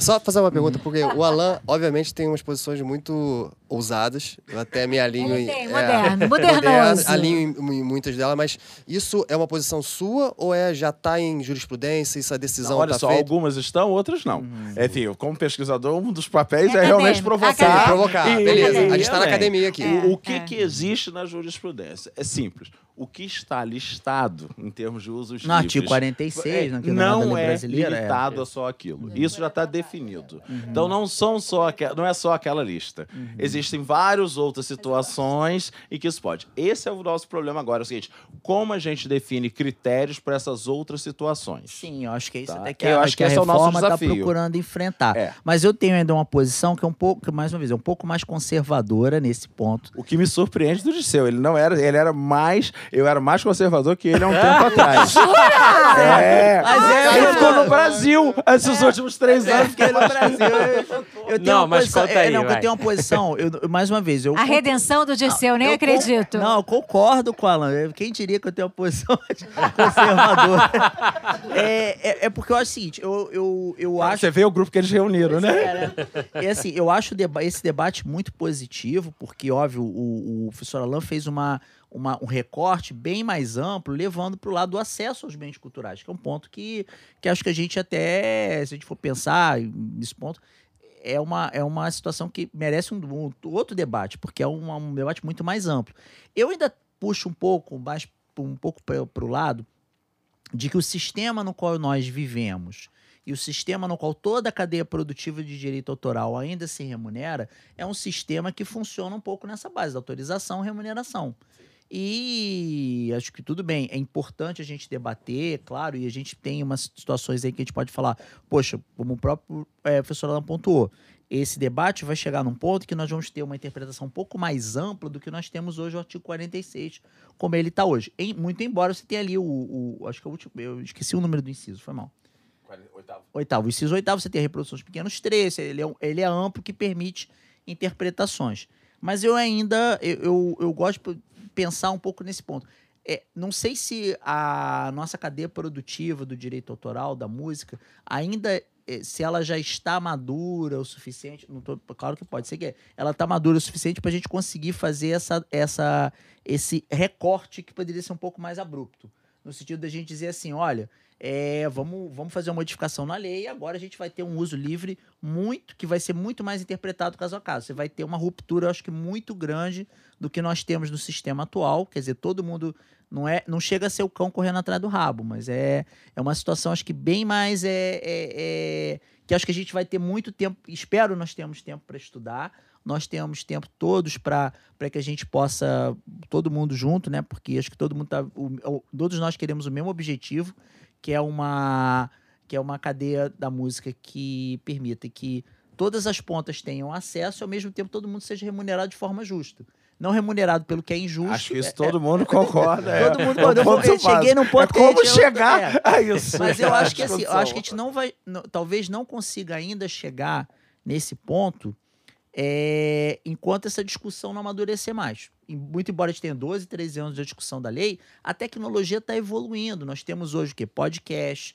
Eu nem vou falar do pessoal que, por exemplo, faz mixtape, etc., e que coloca disponível em certas plataformas que permitem streaming, download, e a, e a remuneração nem sempre está muito, tá muito clara. Você tem gente criando beat original aí que às vezes nem teve Content ID, você tem coisa aí que tá, É, tá essa largada pelo mundo, ela né? passa também, em grande parte, pelas formas de remuneração. Sim. Né? Porque você tem uma empresa que é um mastodonte global como um Google sendo capaz de remunerar por publicidade no YouTube, não significa que vai ser um modelo vigente, porque você tem um, Google, um Google e um Facebook no mundo. Você não tem muito mais empresas Sem capazes contar de que dar você ainda vai disso. discutir velho gap, né? do- Mas eu quero fazer uma contraposição aí. Claro, e aí não é defendendo o ESPs, nem um pouco. Mas quando a gente fala, ó, nós temos só o Google, há pouco tempo a gente tinha o quê? Três, quatro. Eram sete, foram diminuindo, cinco empresas transnacionais de música. É o Isso. mesmo esquema. Isso. É o mesmo esquema de todo mundo senta em cima, eu decido o que vai autorizar ou não vai autorizar. O que eu acho que a gente não só está caminhando, mas precisa caminhar para abrir mão desse aspecto, autorização, para focar na remuneração. Sim, que a são remuneração duas, são- é importante, porque que primeiro a remuneração é o ponto é o ponto chave aí dessa briga, da briga toda. O ponto é a remuneração. Dois, é, se nós não evoluirmos nisso, os, os usos vão continuar sendo feitos. É. Então, eles não vão esperar uma regulamentação para serem feitos. A então, tecnologia é não muito... espera regulação. Ela a não gente espera não nem espera- um pouco. Então, a gente vê pelos próprios, a gente pensar eu numa discussão muito recente. Os podemos próprios aplicativos de, de, de transporte privado individual de passageiros, que é o termo legal. É, gostei. É. Ele tá Tema- falando de Uber advocativo, 99, pois de é. dizer. Uber Quando eles 99. chegaram, é. E eu, eu, eu tenho que usar esse termo que eu fui advogado de um. né? eu que bolei a tese, né? Então, Bom, Mas olha só, é, é esse o ponto. Se nós temos que pensar o seguinte: se as obras são usadas, circulam sem possibilidade de controle, e que se o controle é mais custoso do que, na Sim. verdade, o custo do não controle, como que a gente transforma isso em algo que fique bom para todo mundo? E só tem um jeito: garantir uma remuneração e não o controle. Porque o controle já é muito difícil. Se você focar excessivamente no controle, você não vai focar no que, verdade, você quer, que é a remuneração. E eu acho que controle é uma palavra super importante porque tem uma outra questão que não é só da remuneração. A re- A remuneração ela cobre talvez 80, 90% do, da motivação. Mas tem também a outra motivação que é o controle artístico. É o entender Sim. como a sua obra vai ser reproduzida, pensada e que pauta muito o artista ainda hoje. recomendo a leitura do Humberto Eco, a obra aberta. Ou seja, a obra não é sua. Colocou no mundo, acabou. É que nem filho. Colocou no mundo, já era. Tem vida própria. O remix é Tem inevitável. vida própria. O sentido, o sentido que eu vou dar para aquele poema, para aquela música, para aquele filme, eu é que vou dar. Não é você, autor, que vai dizer qual o sentido que eu vou dar. E isso vale para todo mundo, em qualquer obra, em qualquer circunstância. Os sentidos delas não pertencem ao autor. Ele ou ela poderia ter a intenção de que esse é o significado que eu gostaria que as pessoas fizessem. É só isso que você pode Deixa ter. eu citar um exemplo aí. Aquela, aquela história do Drake que saiu semana passada, já nem sei quando saiu, que eu não lembro também o nome da música, mas que houve o uso de um sample e aí pediram a autorização para usar a master e pro autoral entenderam que era fair use. Explica isso para mim, queridão, vai. Bom, vamos lá. É, a música é Pound Cake. Adoro, ele sabe Eu tudo. até dado uma Ah. porque eu achei muito interessante. O que aconteceu? Você defende isso? Para, defendo totalmente, até porque o caso demonstra que esse era um caso que era fair use mesmo. E por quê? E por quê? Dois É fair motivos. use Um, para pro autoral e não pro Connex? deixa eu te explicar, não tem nada a ver com Rapidinho, Connection. se a gente pegar Se a gente pegar um. Não, não foi nada a ver com Alan, isso, se a gente pegar um trechinho dessa música e botar pra tocar aqui no podcast, vai, pode? Pode, à vontade, Pode, por pode. favor. A mim você vai perguntar, quase sempre a resposta vai ser sim. Segundo ele. Depois a gente contrata ele como advogado. Não, pode mas eu não queria perder Eu um ponto. espero que ele Pode, não, ele inclusive, bono. isso aí é 46, isso aí é o 46 oitavo, porque Uhum. nós estamos falando da música, você está colocando para ilustrar. É um exemplo É um claro. exemplo Olha, claro. vai É um todo exemplo mundo usar claro que isso contra o que eu falo, que Mas eu falo olha- que pra usar música em podcast precisa de autorização. Ele acabou de... Não precisa, Não, se estiver pequeno trecho, contextualizado. Pequeno trecho, É, gente. dentro do Contextualizado. contexto, contexto contextualizado. Mas eu não queria perder uma coisa muito importante que o professor Alain falou, dessa questão de que a obra é, passa a ter uma interpretação de acordo com o ouvinte, o seu como você ouve. Eu tenho uma, uma dúvida que me aflige ao longo dos anos. O que que significa Zabelê, Zumbi, Besouro, Besca fabricando mel? Você lembra dessa música? Mas aí é cada um, de cada momento Não, pois é, mas dia. Esse é o, Dependendo esse é o dia, você vai exemplo entender que eu falo que assim, quem, eu não conheço quem compôs, não sei o que ele estava querendo dizer com, com, com esse trecho, mas eu posso ter uma interpretação, o professor Alan tem outra, Guta, Fábio, Gotti, cada E um. nós mesmos, em diferentes momentos da vida e do da dia. É, a gente mas- canta, Mas é, aí, mas aí eu quero, eu quero fazer. Segunda de manhã, provavelmente a intubação vai ser diferente assim, de sexta-noite. é- Eu quero, eu quero fazer um parênteses aqui de, de- de- é, tentar explicar. Quando eu falei de controle, eu não falava exatamente como as pessoas vão interpretar a música, mas como o uso que o outro artista ou quem está ali utilizando um trecho, um sample, incluído na mixtape, vai. Que novo contexto ele vai O- criar para aquela Fábio, música. eu Isso acho é uma impo- fantasia, não, desculpa. não, eu Esse controle- importante. Eu e o professor Alan vamos concordar nesse ponto, todo mundo aqui vai concordar. É quando a gente pensa que, por exemplo, eu vou aqui só dar uma pontuada muito breve, desculpa ter, ter cortado o, o, o mas é que o seguinte, eu acho que a gente só acaba tendo sempre esse problema quando você tem, por exemplo, você mesmo mencionou, o Fábio, é quando esse uso gera um benefício econômico muito expressivo. No sentido de, por exemplo, alguém faz uma mixtape ali que é muito pouco ouvida, é um, um uso que muitas vezes é ali, sei lá, ainda que seja um uso que poderia ser discutido, ele não é um uso que chama a atenção do, do distribuidor, não é um uso que chama a atenção do editor, não é um uso que, de certo modo, não vou dizer chama a atenção do artista, Não mas é o- um uso normal da obra. é, que o artista fez assim, poxa, olha só, tem alguém ganhando dinheiro aqui que não sou eu. Quer dizer, alguém no meio do caminho aqui está se remunerando com isso. Eu acho que não sei se esse ponto do controle que você falou, Fábio, tem a ver com esse. Não, tem zero a ver com com, esse remuneração. vibe, é. Eu tô falando, por exemplo, de um, um artista que compõe uma música para filha e ela é sampleada por um artista qualquer num contexto em que se É erótico, erótico, é erótico, Vou, erótico. dar, é. é uma, vou usar um exemplo extremo que eu nem sim. sei citar um exemplo. mas- mas acho Isso que- seria um caso de direito moral, porque esse é um É. exemplo extremo. Tá. Sim. Tirando o exemplo extremo, é, eu acho que seria muito difícil, uma vez que você oficialmente colocou a obra em público para circulação, que você tenha qualquer pretensão de controle onde sua obra vai circular.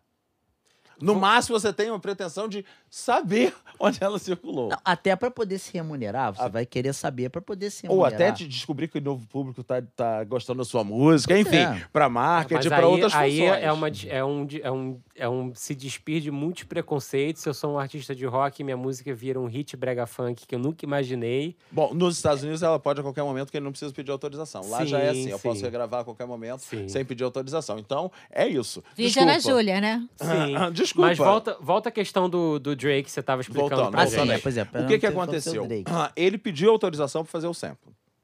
Para a Então, gravadora. pa- Sim, claro. O sampling é da gravadora. Sempre.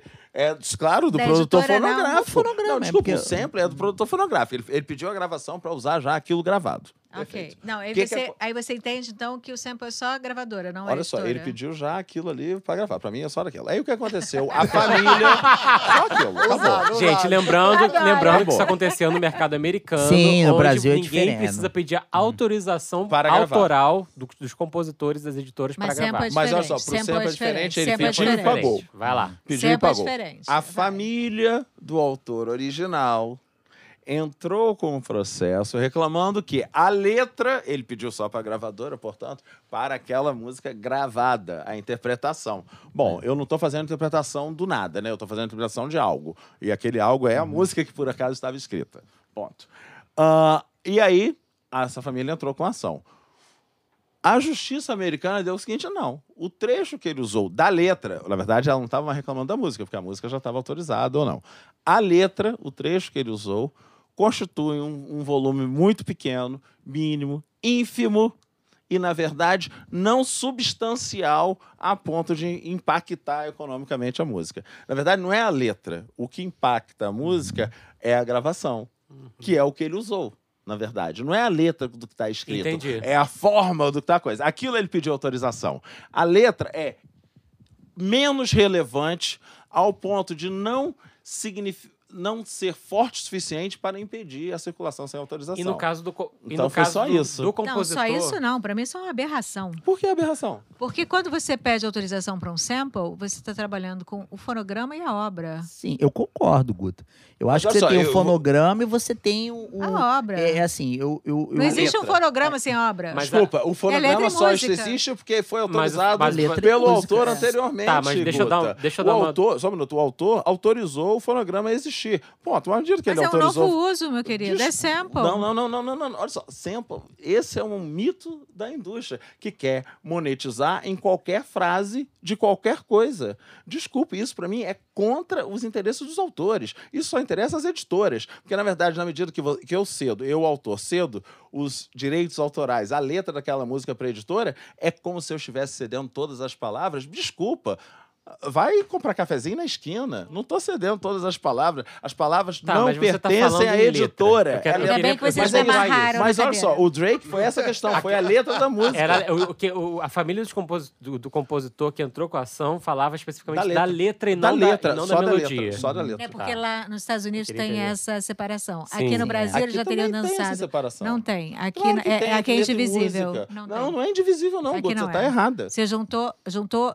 Aí eu, eu- putz, você vai ter que ser meu orientador Não agora. tem problema, mas eu, eu, sei- eu sei que é o seu o podcast de vocês, mas você está equivocado. A São gente obras vai quebrar diferentes. pau. Não A tem gente vai problema quebrar nenhum. pau. Inclusive, são muitos coquetéis pra gente quebrar pau discutindo esse assunto. Vão ser muitos. É indivisível. Cara, eu vou ter. Não, vou ter, não. Aí vai ser. Não, eu, concordo, eu concordo, Guto. Eu entendo que, que assim, o conjunto é indivisível. é, Eles não- conjunto, mas Sim, até então não sim. são conjuntos Não, não, indivisíveis. claro, são claro. coisas separadas. Mas eu posso dizer que na prática de sampleada, Ela é mercado- indivisível. Ela é música e melodia. é, Sem dúvida. você- então eu pedi você tem- autorização de quem gravou. Pronto. Acabou. Quem gravou foi o produtor fonográfico. E foi o que ele fez. Ele pediu do produtor fonográfico. Na verdade, se- que, que gravou com autorização na verdade, do dono da na letra. verdade Desisto. o que, o que Joguei a toalha. O que a gente tá.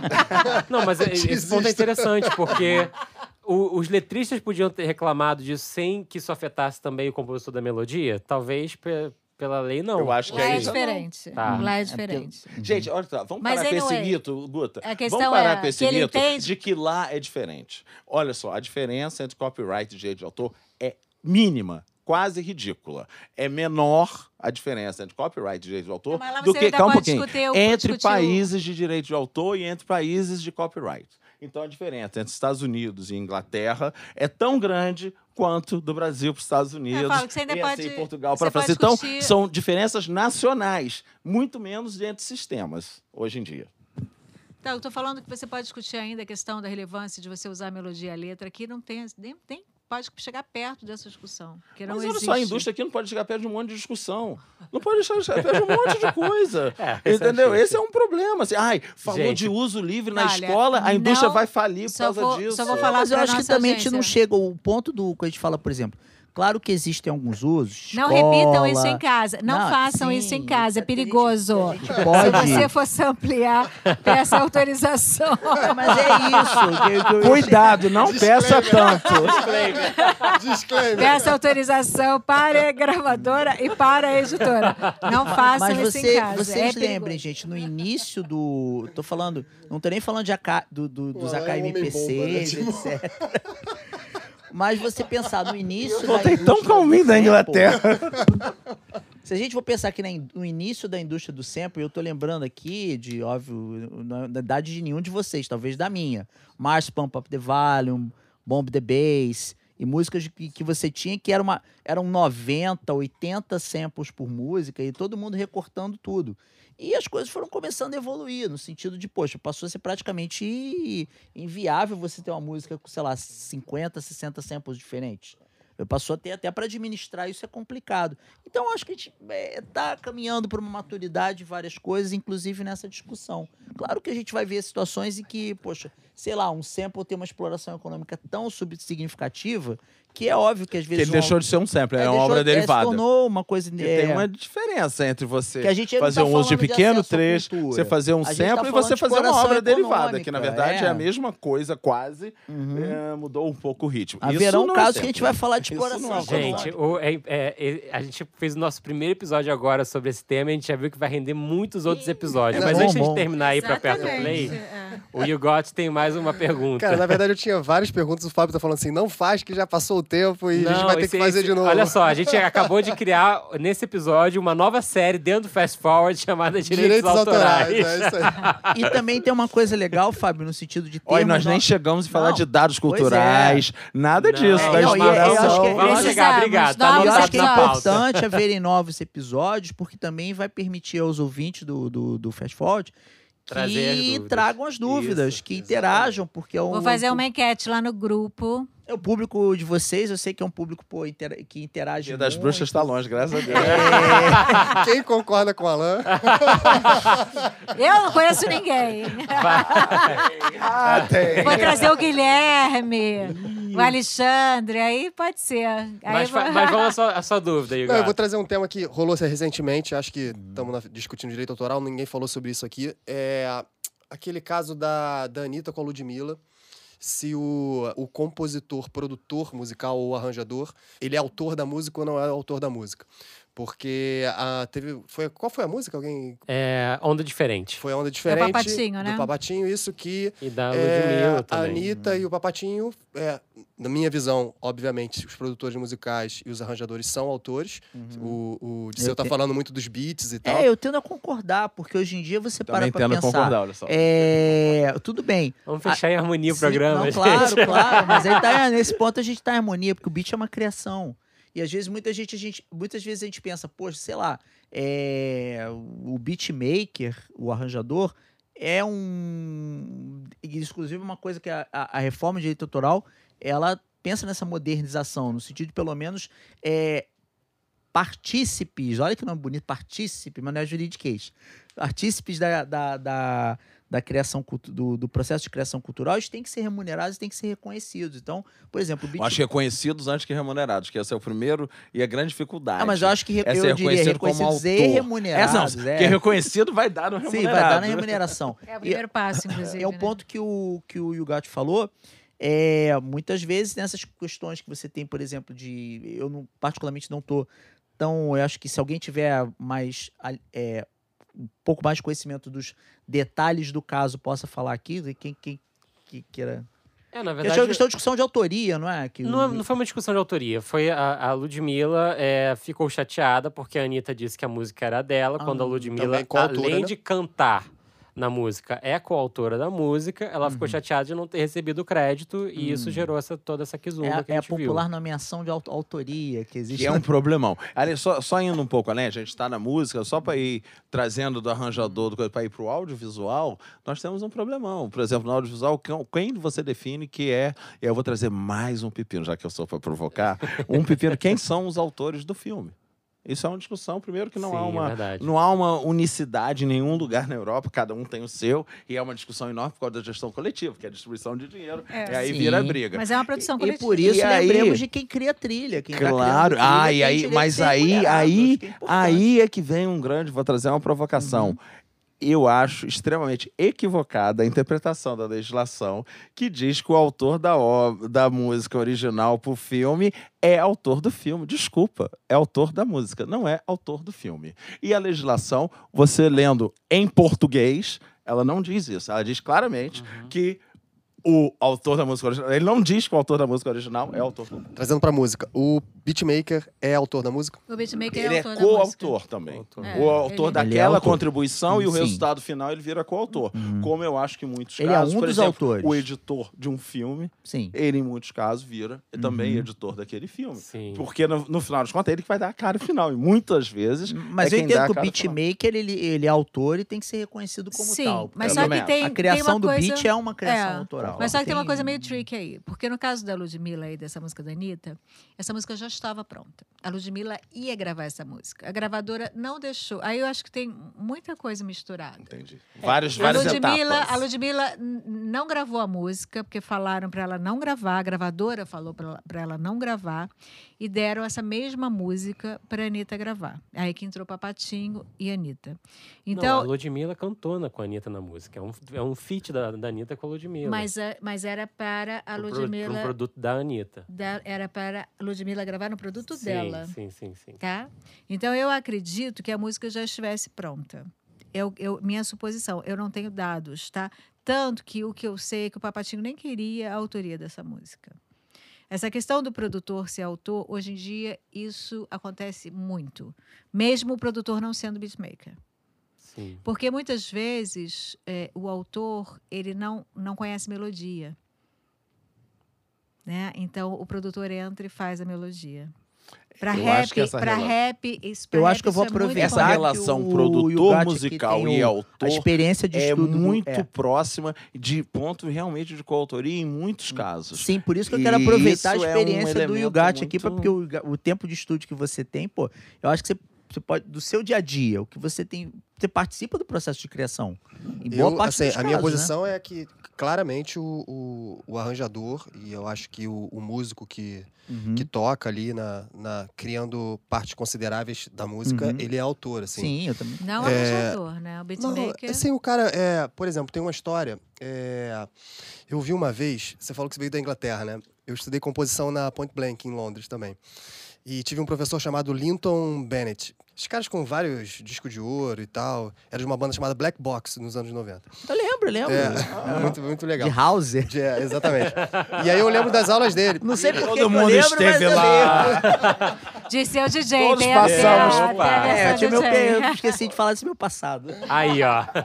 E aí eu me lembro de uma aula dele, ele falando assim, é, um caso clássico que teve aqui, o The Police, música Every Breath You Take. É, as pessoas lembram mais da música pelo riff de guitarra Sim. do que da própria, da própria letra. E o, o autor dessa música é só o Sting. E foi uma das coisas que, que, que até causou o fim da banda, segundo ele, uma das brigas, porque essa, essa música recolhe muito dinheiro desde que foi feita nos anos 80. Então, assim, o guitarrista que fez a, o Copeland. riff, é, Andy Summer, Ah, Ele- ele... Cópia é o baterista. é, vacilo. ele, ele não é autor dessa música e, na verdade, o que ele contribuiu ali, ele fez a parte mais importante da música, Sim. na minha, na minha Ele é opinião. autor. Ele é autor. Não, ele não Ele é... Tá formalmente Ele não autor. está Não foi considerado formalmente. autor, é. Exatamente. Então, a, a discussão que a gente tinha nessa aula era muito disso. Assim, para mim fica claro que se, se eu pego uma guitarra e faço um riff, esse cara, ele tem que estar acreditado como, como Concordo. Se aquilo autor. foi uma parte relevante para o resultado final, ele é autor. Teve um autor que reclamou e Sim, ganhou, mas não é o caso do Andy Samuels. É, eu- um obviamente, exemplo- Eu diria até do relevante Sim. e irrelevante. A participação dele ali já Se, ele- se o né? resultado final foi Sim, impactado é, pela contribuição dele, dele. Ou dela, eles são coautores. Existe um grande problema que é a falsa atribuição de autoria, Nós- nós- que é o oposto do plágio, que é justamente você omitir autores Sim. ou você atribuir autoria para autores que não são autores. Isso Uhum. ocorre muito, por exemplo, no samba enredo. Que basta você investir na promoção, que aí você vira autor para Uhum. você distribuir, fazer a distribuição. Isso é, de novo, é uma falsa atribuição de autoria. e Isso é, na verdade, o outro lado da moeda do plágio. Agora, no caso da, da- da- da- Voltando, né, Anitta, Ludmilla e tal, eu acho muito complexo para a gente julgar, porque a gente não tem todas as informações. Não. E volta naquela questão que eu falei anteriormente do controle, né? Efetivamente. Que é o controle muito mais é, moral, artístico do que no outro ponto. Bom, gente, isso aqui renderia. Isso aqui renderia, não. Isso aqui ainda vai render vários outros programas. Episódios. Mas tá vai. na hora da gente ir pro Aperto Play. Bora! É, gente, vamos ver se o Aperto Play agora, um momento mais calmo, zen. A gente vai falar de recomendações de música. Mas olha só, a gente vai falar, vamos gravar muito em breve um programa é, direcionado único e exclusivamente à atribuição autoral, quem merece, quem não merece, onde, o que, que a lei diz, o que que, onde são os, os temas cabulosos disso tudo aí, e eu acho que vai ser bem incrível. Mas indo para Aperto Play, que é o momento aqui, é, vamos conversar com os nossos convidados. É, Alan, para quem você aperta o play?